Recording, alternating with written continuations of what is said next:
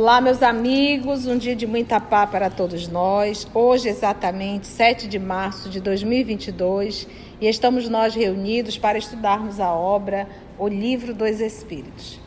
Nós estamos no livro 2, capítulo 1, estamos estudando a escala espírita Fizemos a terceira ordem e estamos na segunda ordem, espíritos bons. Já fizemos as características gerais e hoje nós vamos adentrar na quinta classe dos espíritos bons da segunda ordem.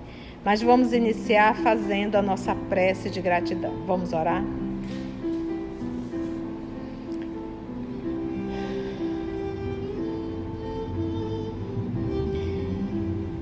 E assim, divino amigo,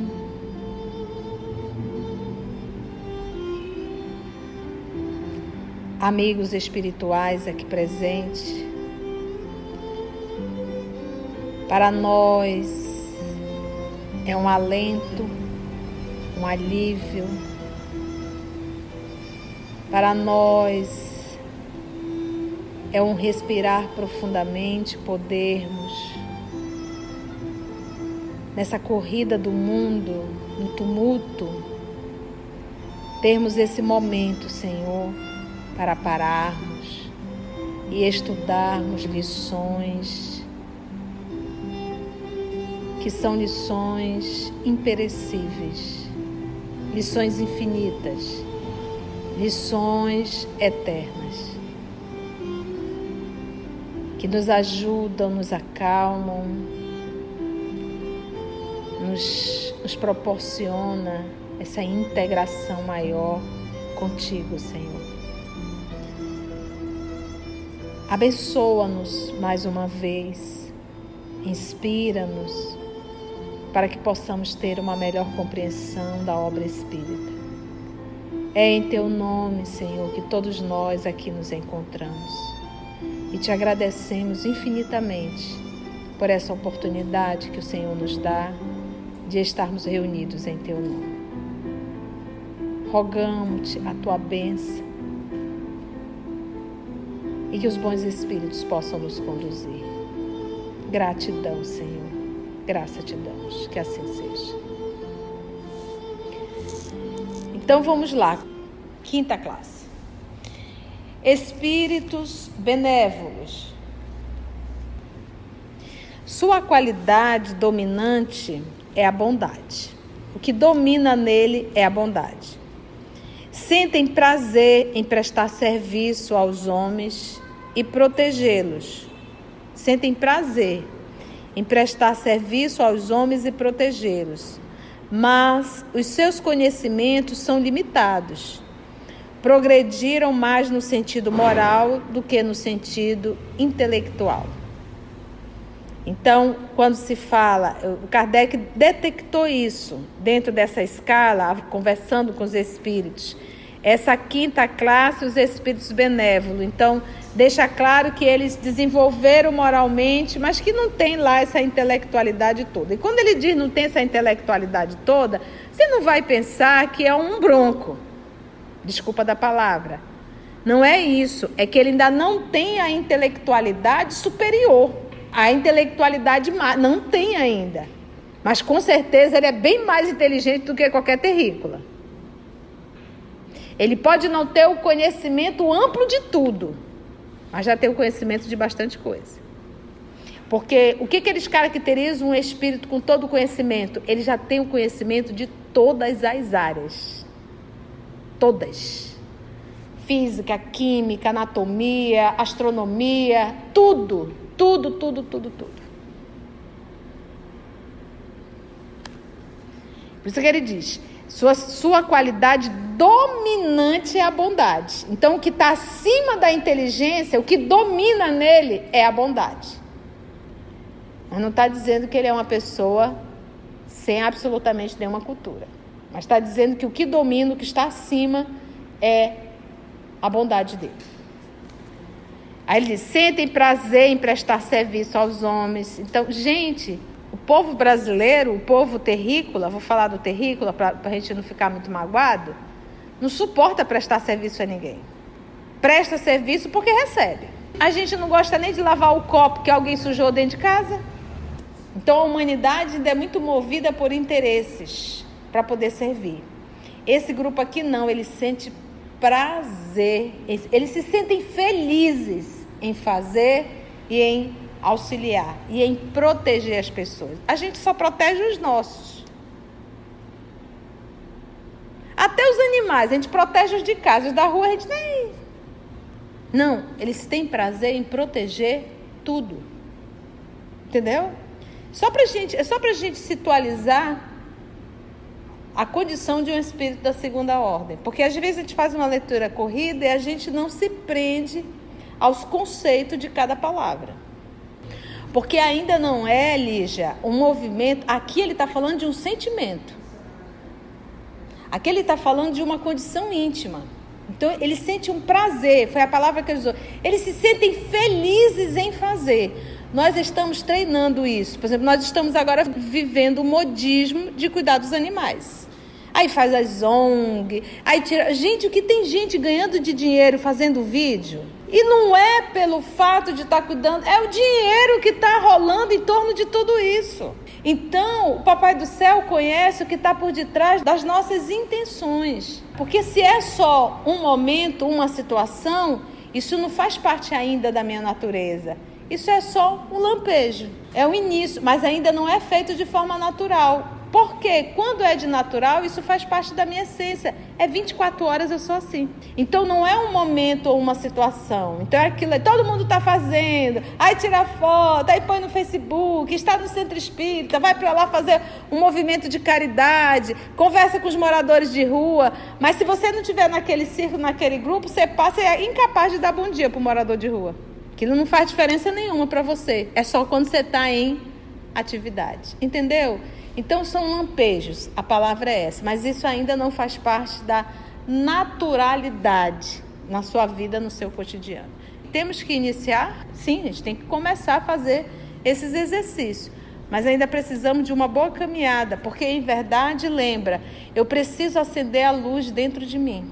E essa luz eu já sei que é refletir Deus, é refletir o amor. E quando eu acendo essa luz, eu deixo de ter escolhas. Ah, eu quero esse, eu quero aquele. Qualquer ser, ser, qualquer ser, do mineral ao hominal, se assim eu posso falar, porque o hominal estaria dentro do animal.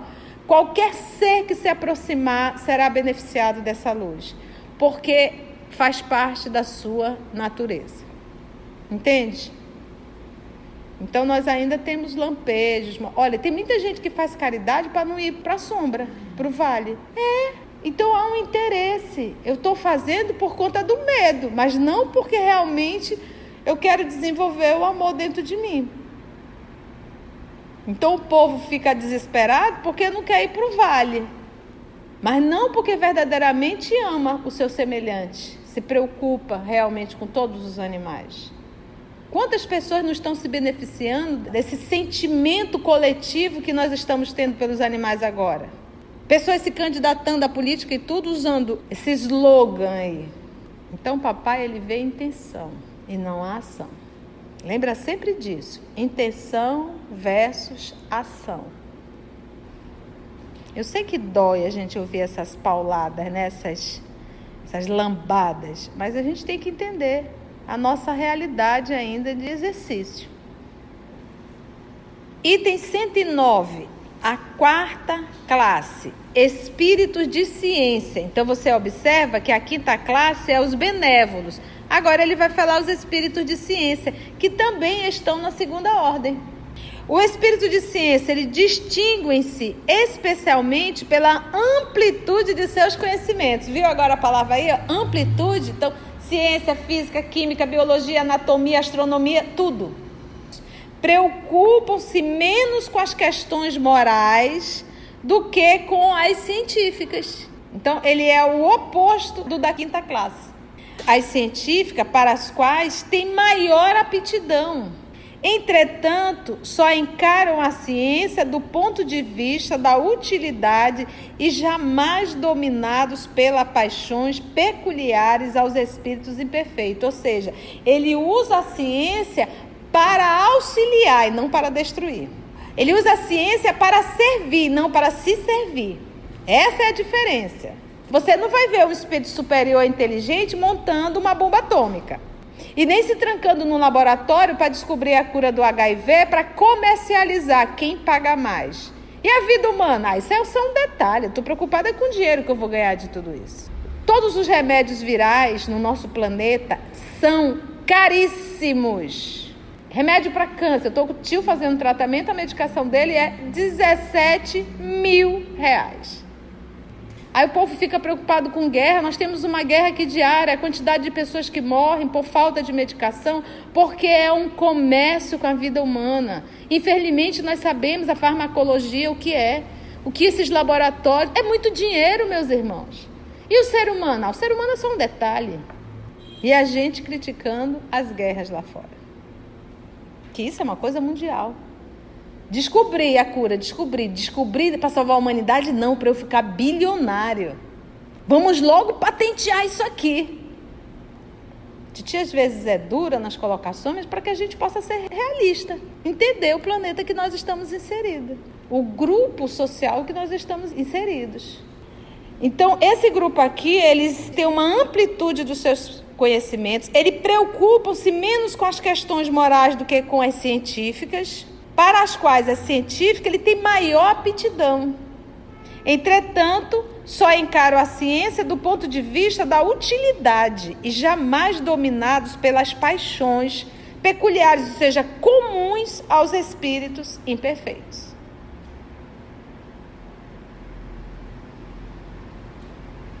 Alguma dúvida? Terceira classe, 110 espíritos de sabedoria. Olha aí. Então aqui você já sabedoria, parece que ele vai unir o benevolente e vai unir com o de ciência. Espíritos de sabedoria. As qualidades morais da ordem mais elevada constituem o seu caráter distintivo. Olha, as qualidades morais da ordem mais elevada constitui o seu caráter distintivo. Sem possuírem conhecimentos ilimitados, são dotados de uma capacidade intelectual que lhes faculta juízo reto sobre os homens e as coisas. Então, esse é a terceira classe dentro da segunda ordem, chamado espíritos de sabedoria. Então, ele tem ilimitados conhecimentos da ciência as qualidades morais da ordem mais elevada constituem o seu caráter distintivo. Dentro das qualidades morais mais elevada, esse é o seu distintivo.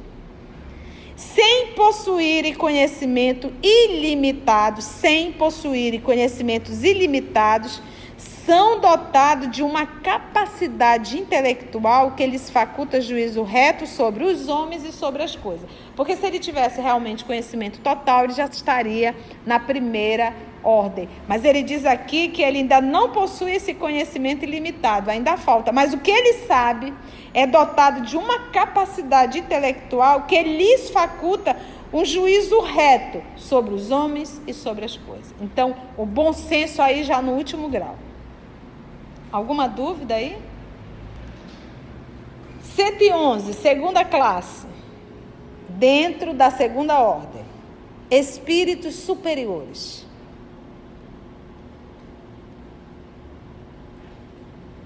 Reúnem em si a ciência, a sabedoria e a bondade. Pegou aí praticamente os três, né? O da quinta, o da quarta e da terceira. Reúne em si a ciência, a sabedoria e a bondade. Sua linguagem, que só transpira benevolência. Olha como o Kardec usa, né? Transpira benevolência. Você pensa para transpirar? Eu vou começar a transpirar? É natural. Então ele transpira benevolência é constantemente digna, elevada, sua linguagem. A linguagem transpira benevolência. A linguagem é constantemente digna. A linguagem é elevada. E muitas vezes essa linguagem é sublime. Sua superioridade os torna mais aptos do que os outros a nos darem as mais justas noções sobre as coisas do mundo incorpóreo, do mundo espiritual, dentro dos limites do que é permitido ao homem saber. Então, Kardec se deu com que tipo de espírito? Da quinta classe, da quarta, da terceira ou da segunda? Da segunda. Ele aqui já deixa claro quando ele diz aqui, olha, sua superioridade os torna mais aptos do que os outros a nos darem as mais justas noções sobre as coisas do mundo incorpóreo. E ele não precisava dessas informações sobre o mundo incorpóreo, então ele utilizou os espíritos superiores. Dentro dos limites do que é permitido ao homem saber. Porque muitas vezes eles disseram: não temos autorização para responder essa questão. Ou eles diziam: não existe uma linguagem para explicar, né? Pobreza de linguagem. Nós não temos como falar sobre esse assunto. Então não é que eles não saibam, é que não tem linguagem para explicar. Aí eles usam o termo pobreza de linguagem.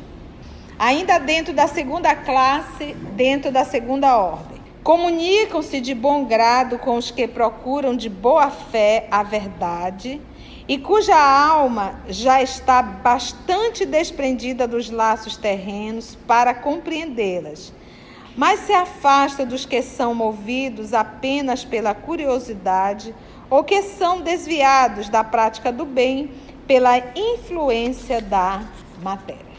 Quando, por exceção, encarnam na Terra, é para cumprir missão de progresso e então nos oferecem o tipo da perfeição a que a humanidade pode aspirar neste mundo. Neste mundo, o tipo de perfeição. Essa fala de Kardec parece assim que o espírito que está dentro da segunda ordem, o espírito superior, é como se ele não mais errasse na terra. Porque ele coloca como um tipo da perfeição a que a humanidade pode aspirar, desejar aqui na terra. E ele, quando ele encarna, ele encarna por exceção, então já não é comum, e é para cumprir uma missão do progresso, não é o dele, é o do progresso coletivo. Olha que interessante isso. E isso dentro da segunda ordem, o que ele vai chamar de espíritos superiores. Em nenhum momento aqui ele diz que a matéria exerce influência sobre ele, não. Você pode ver que todos os superiores, ele em nenhum momento fala o termo matéria. Ele disse o quê? Que ainda traz alguns traços da vida. Mas quando ele vai falar do superior, ele dá uma ênfase assim, bem mais diferente. Então, por isso é que ele diz: dentro de cada ordem, temos aí uma gama, né? É como se fosse esse aqui, espírito superior, ele está mais para lá do que para cá. A nível de Cristo, é? Tipo Emmanuel. Tipo Emmanuel, o próprio Chico. Quantos e quantos, né? Mas assim, é missão. E vem para fazer um movimento muito grande. Então ele diferenciou o espírito da quinta classe, que são os benévolos, que o que domina nele é o quê? A bondade, a parte moral domina nele. Aí ele veio e falou dos espíritos de ciência, que o que que domina? Conhecimento. Conhecimento. Aí ele veio para a terceira classe e falou dos espíritos de sabedoria. Esses têm o quê? Qualidades morais. As qualidades morais e intelectuais. Né? As qualidades morais da ordem mais elevada constituem seu caráter distintivo. Sem possuírem conhecimentos ilimitados, eles são dotados de uma capacidade intelectual que lhes faculta juízo reto. E aí ele veio com a segunda classe, que é, junta os três. Junta os três. Vamos para a primeira ordem? Para nós finalizarmos? Espíritos puros. Características gerais. A palavra nenhuma. E esse nenhuma é não carrega mais nenhum traço, nenhum traço da vida material. Ele não traz mais nenhum traço das suas experiências terrícolas. Ah, eu prefiro um corpo de homem, ah, eu prefiro um corpo de uma mulher. Ah, eu gosto do óculosinho, adorei usar óculos quando eu estava lá. Não existe. A linguagem não tem nenhum traço. Nada mais esqueceu, apagou. Ele é 100% espírito. Porque a gente vê o povo no mundo espiritual com todos os traços, todas as algemas de uma vida terrena. Esse grupo aqui da primeira ordem é nenhuma influência da matéria.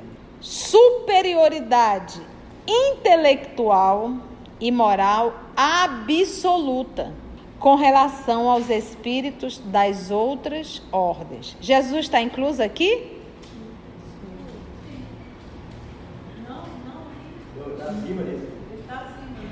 Jesus já é um espírito crístico. Porque o nosso processo só começa a ficar bom quando a gente chega aqui. Até esse momento, o que, que nós estamos fazendo? Estamos aprendendo a administrar a matéria. Gente, a humanidade terrena, nós somos ridículos. Nós somos hipócritas, materialistas. Eu falo isso chega a mas temos crianças que morrem de fome com um universo, um planeta que tem muita comida. Nós temos filhos que abandonam os idosos sozinhos. Que tipo de ser humano nós somos? E queremos o que? O paraíso? A gente ainda vai ter que ralar muito. Não é verdade? Pais que abandonam os filhos, faz sexo, sabe da gravidez e é a mulher que se vire. Então, que tipo de humanidade é essa? Nós temos pessoas chamadas intelectuais, doutores, que são pedófilos, que vai para esses interiores do Amazonas e pega essas crianças, organizado, e vive de gravata. Quanta imundície. Então é esse o planeta que nós estamos inseridos. Você não vê um animal pegando um filhote para abusar do filhote. Mas você vê os chamados humanos fazendo isso. E quem sabe faz de conta que não sabe porque não pode denunciar.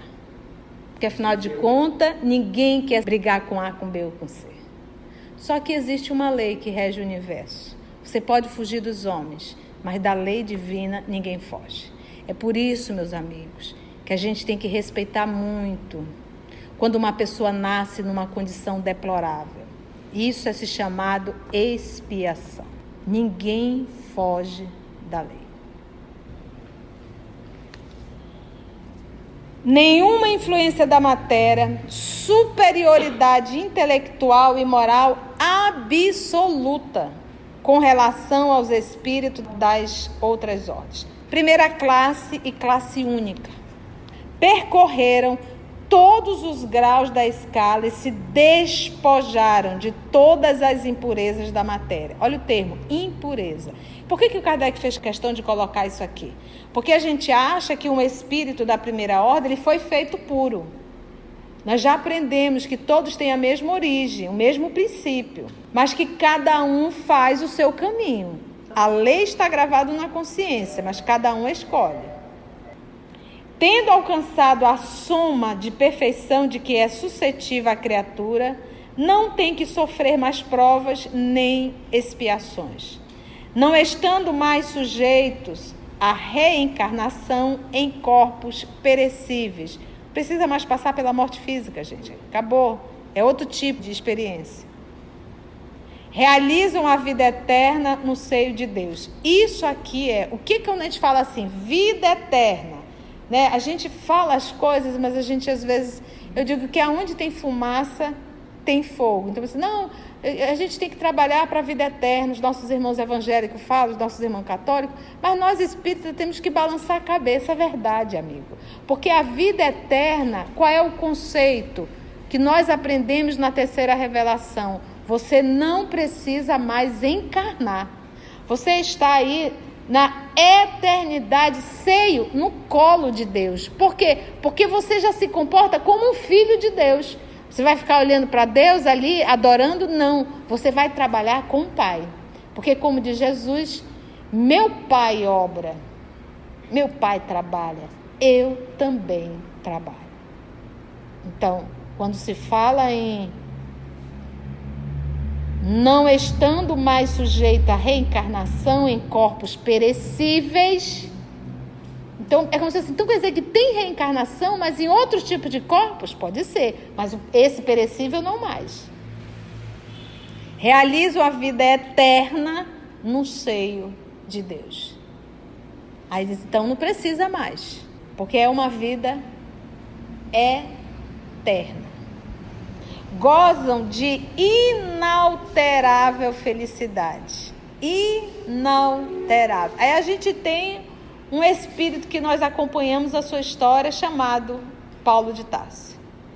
E ele chegou um momento da vida dele que ele diz: na alegria ou na tristeza, eu, Paulo, sou o mesmo. Então a gente vai se deparando que eles aqui já estão nesse nível de uma alegria inalterável gozam de inalterável felicidade, porque não estão sujeitos nem às necessidades, nem às vicissitudes da vida material. Essa felicidade, porém, não é de uma ociosidade monótona vivida em perpétua contemplação. Não, gente. Eles são os mensageiros e os ministros de Deus, cujas ordens executam para a manutenção da harmonia universal comandam todos os espíritos que eles são inferiores, ajudam-nos a se aperfeiçoar e designam suas missões. Assistir os homens nas suas aflições, estimulá-los ao bem ou à expiação das faltas que os mantém distanciados da suprema felicidade. É, para eles, ocupação agradabilíssima. Gente, eles adoram cuidar dos doidinhos. E aí a gente, quando engravida, como nós somos muito preguiçosos e acomodados, a gente já diz: Senhor, que venha com saúde. Não é isso que a gente pede? A gente só faltava colocar vírgula, porque eu não quero trabalho. São designados, às vezes, pelos nomes de anjos, arcanjos ou serafins. Os homens podem comunicar-se com eles, mas bem presunçoso seria quem pretendesse tê-los constantemente às suas ordens. Alguma colocação, meus amigos? Foi bom o nosso estudo? Foi bom? Muito bom. Deu para compreender? Assim, concluindo o nosso estudo de hoje, e agradecendo o nosso Mestre Jesus por mais este momento de aprendizado, vamos orar? Então agradecemos a Deus, nosso Pai, a espiritualidade amiga e até o nosso próximo encontro, se Deus assim nos permitir.